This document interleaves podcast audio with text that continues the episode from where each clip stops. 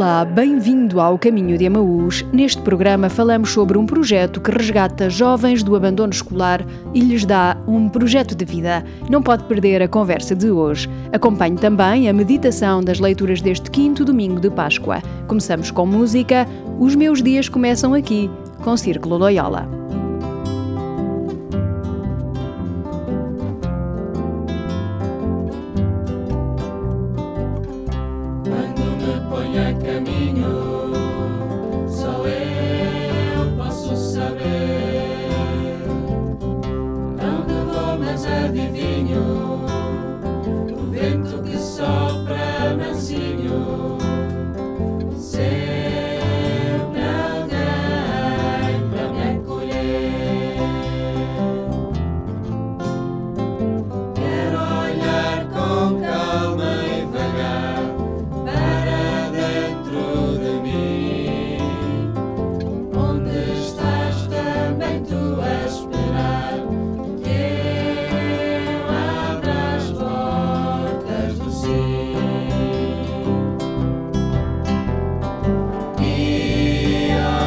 meus sonhos para ti, eu guio os meus gestos por ti. Os meus dias começam aqui. Guia os meus sonhos para ti, eu guio os meus gestos por ti. Os meus dias começam aqui.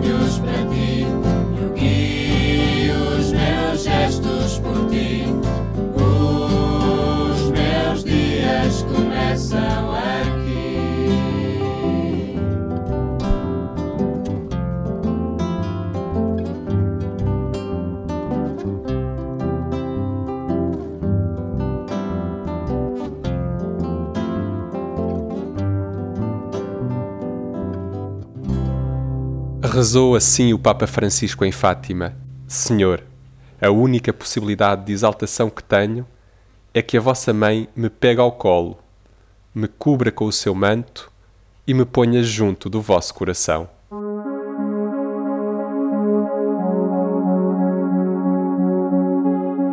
Joaquim Azevedo é professor da Universidade Católica Portuguesa e um dos inventores do Arco Maior. Jovens em abandono escolar são envolvidos num projeto educativo que, com eles, constrói um projeto de vida. Vale a pena conhecer.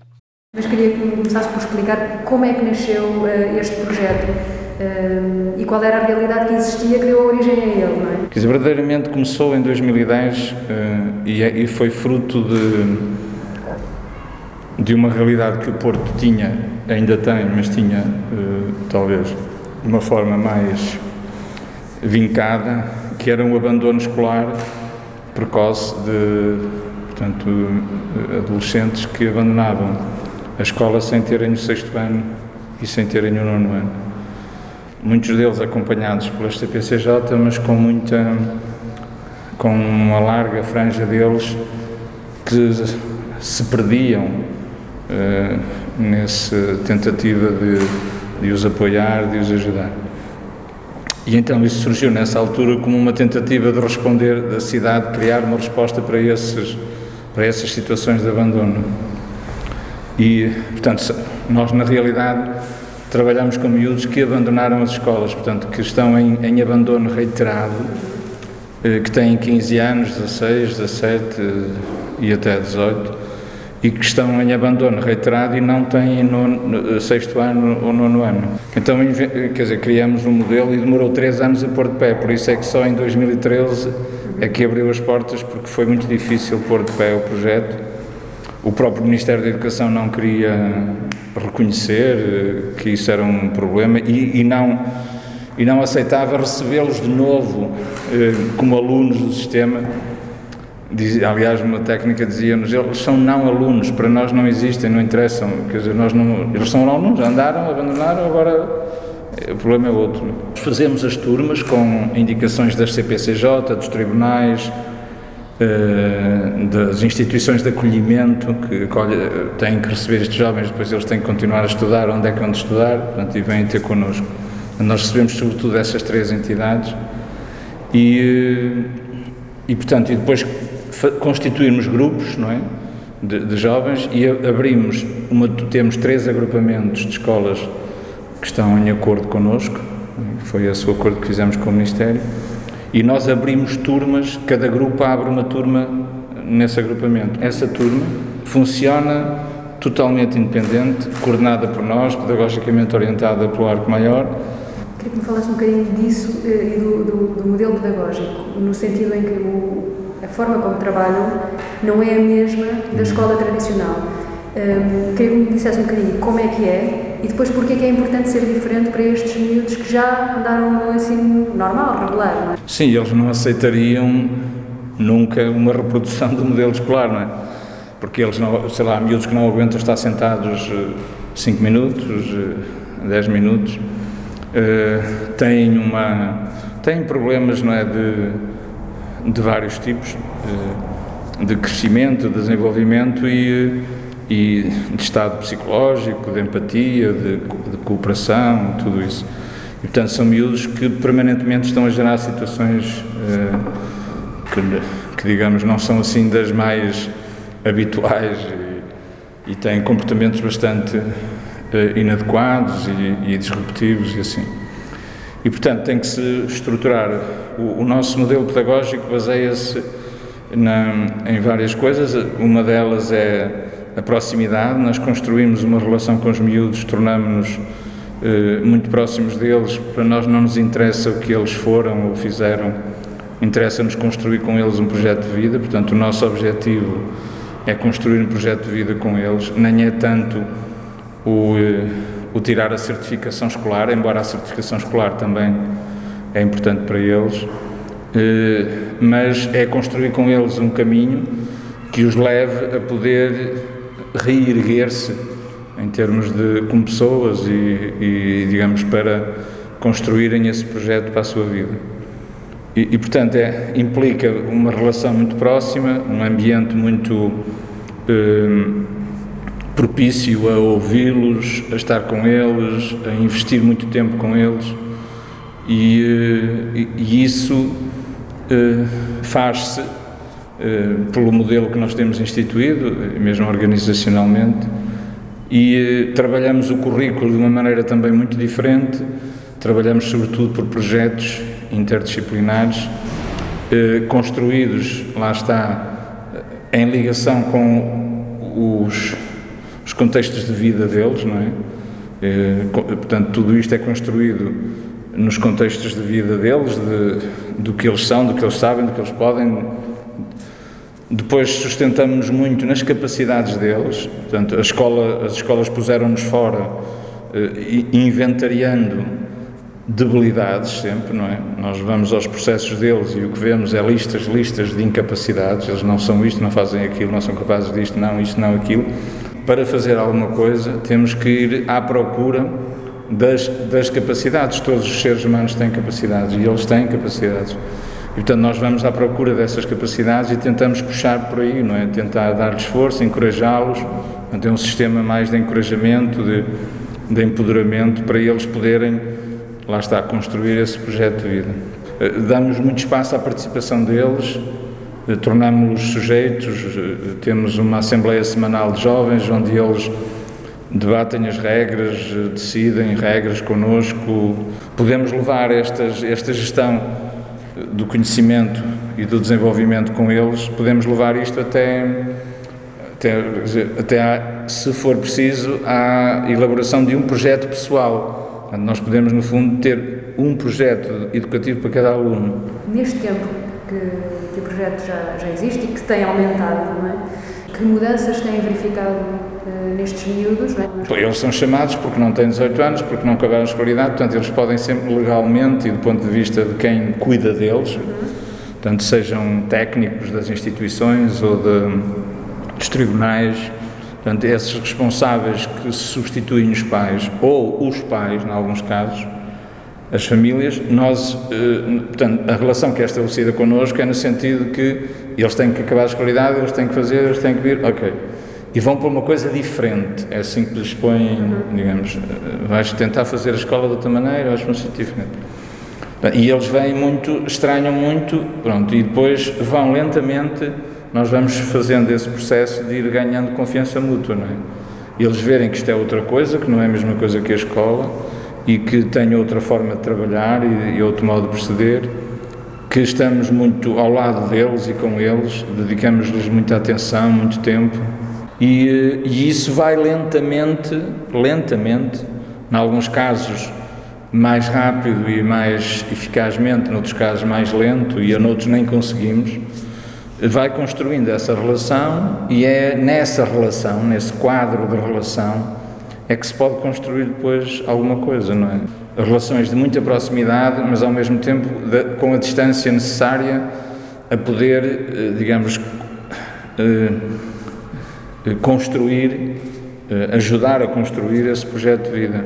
A maioria dos jovens que por aqui passaram, já passaram 330 à volta disso, a maioria conseguiu reformular a sua vida, orientar a sua vida e, e foram trabalhar, a maioria e outros continuaram a estudar, mas poucos, porque não têm bases, não têm. É muito difícil continuar no sistema escolar. Eles vêm de um quadro escolar de muita humilhação, eles foram muito humilhados, muito maltratados dentro das escolas e, portanto, reprovaram duas, três, cinco vezes. O sistema regular é muito trucidante deste tipo de pessoas e, e eles vêm muito eh, com, digamos, a não acreditar em nada nem em ninguém e, e, e não acreditam em si mesmos, sobretudo, não é? Porque foram muito desprezados e maltratados. Eles vêm de um ambiente familiar que, em geral, também é um ambiente muito de desproteção, não é? E, e depois encontram no quadro escolar um sistema rígido, inflexível, que os castiga, que os pune, que o, que, e que faz tudo para os pôr fora. Não? É? Enquanto professor universitário, pensou este projeto, com, se calhar com outras Com a é? equipa, é? sim. sim. com a equipa.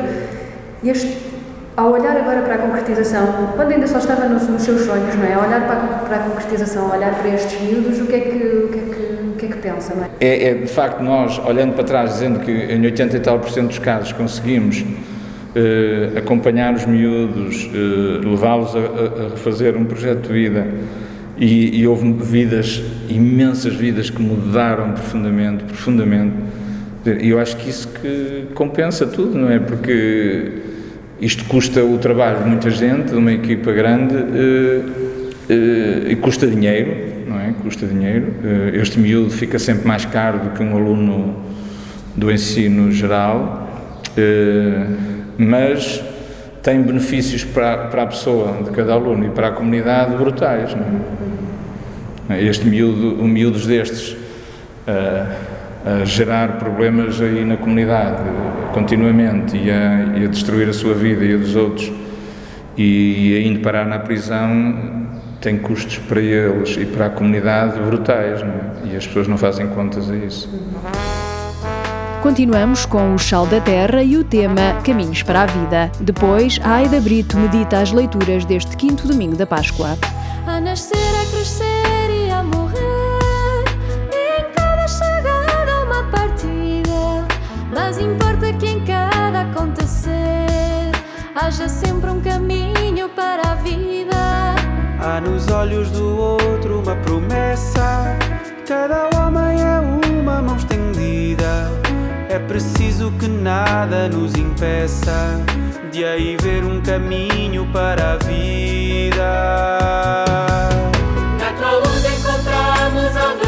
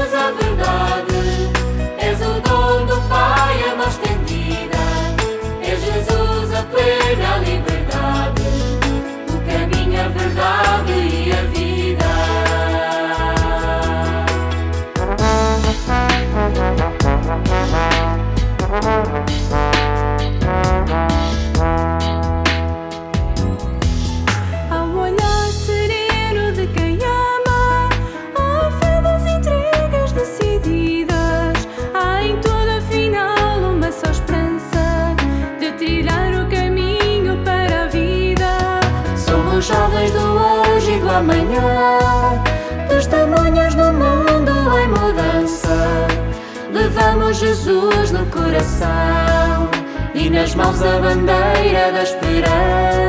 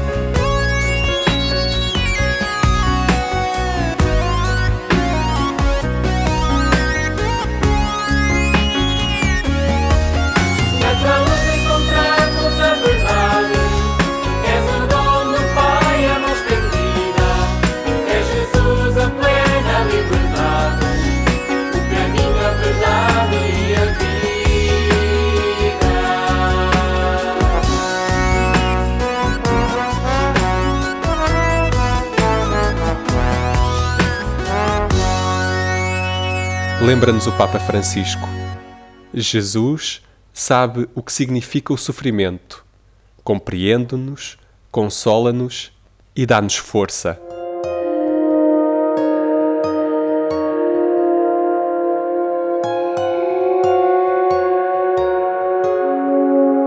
Meditar a palavra com Aida Brito.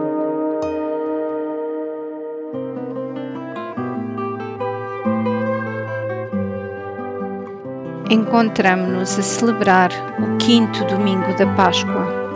O sabor e fulgor da ressurreição do Senhor ainda ressoa no nosso interior, convidando-nos constantemente à renovação e a sermos co-construtores de um mundo novo, do mundo sonhado por Deus, Trindade de amor. Na primeira leitura do livro dos Atos dos Apóstolos, o autor sagrado narra-nos a primeira viagem missionária de Paulo e Barnabé, da qual floresceram várias comunidades. Para ajudar a organização, a união e a fortificação dessas jovens comunidades, foram estabelecidos anciãos em cada igreja que foram encomendados ao Senhor em quem tinham acreditado. E como são as nossas comunidades? Serão comunidades vivas, unidas de fundo ao Senhor, com uma atitude genuína de entreajuda entre todos os irmãos. A segunda leitura do livro do Apocalipse fala-nos da renovação trazida por Cristo. É uma mensagem de alegria e esperança para a humanidade. Nada está perdido, porque o Senhor está conosco até ao fim dos tempos. O trecho do Evangelho de São João que hoje nos é proposto transporta-nos ao cenáculo para ouvirmos parte do discurso de despedida que Jesus transmite aos discípulos antes da sua paixão.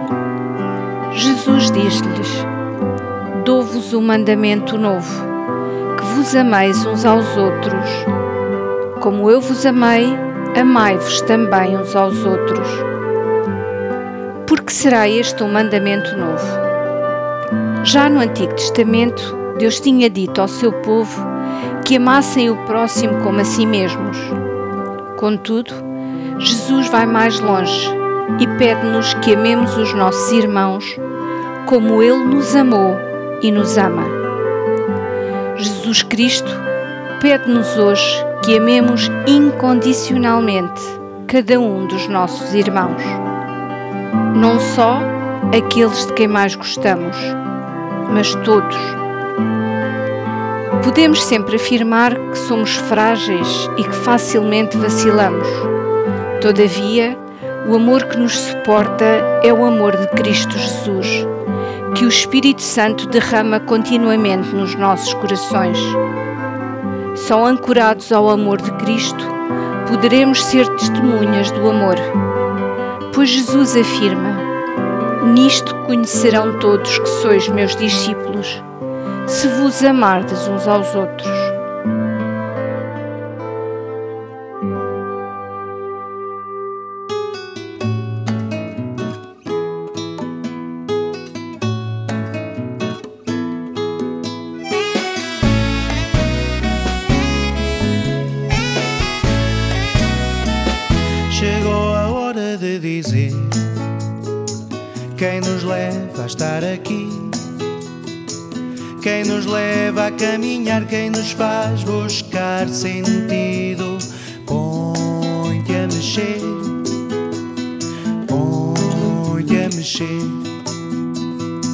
Chegou a hora de assumir a verdade e o amor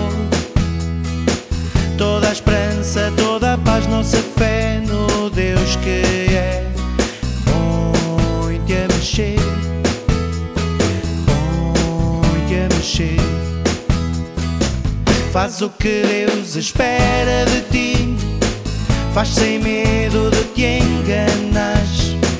Se essa voz que tu ouves te faz vibrar, é a voz deste Pai, Pai de amor, por isso faz hoje e sempre faz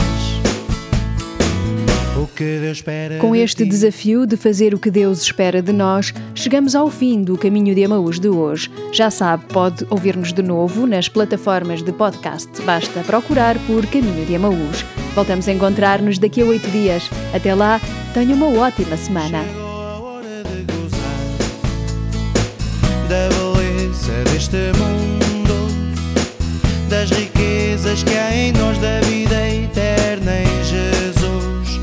Põe-te a mexer, põe-te a mexer. Faz o que Deus espera de ti, faz sem medo de te enganares. Essa voz que tu ouves te faz vibrar, é a voz deste Pai, Pai de amor, por isso faz, hoje e sempre faz. O que Deus espera de ti, faz o que Deus espera de ti, faz, faz, faz sem medo de te enganares, faz sem medo. Se essa voz que tu ouves te faz vibrar, é a voz deste Pai, Pai de amor, sempre faz. O que Deus espera de ti.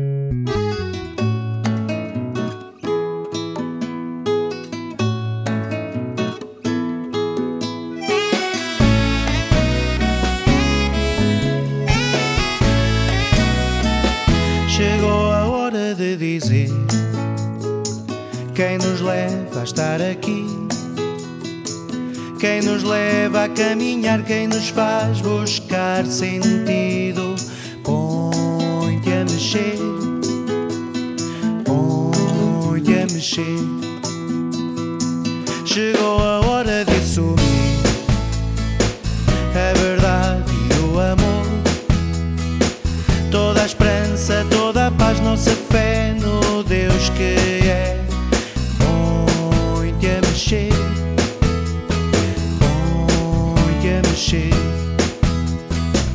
Faz o que Deus espera de ti, faz sem medo de te enganares. Se essa voz que tu ouves te faz vibrar, é a voz deste Pai, Pai de amor, por isso faz, hoje e sempre faz o que Deus espera de ti.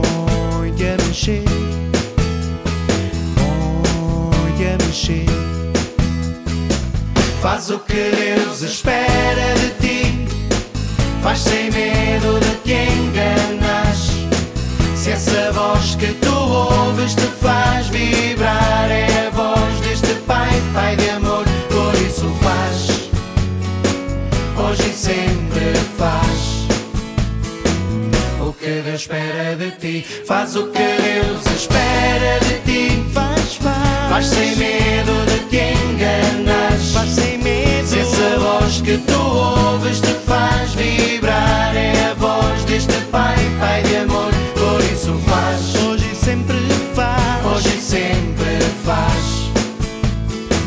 O que Deus espera de ti.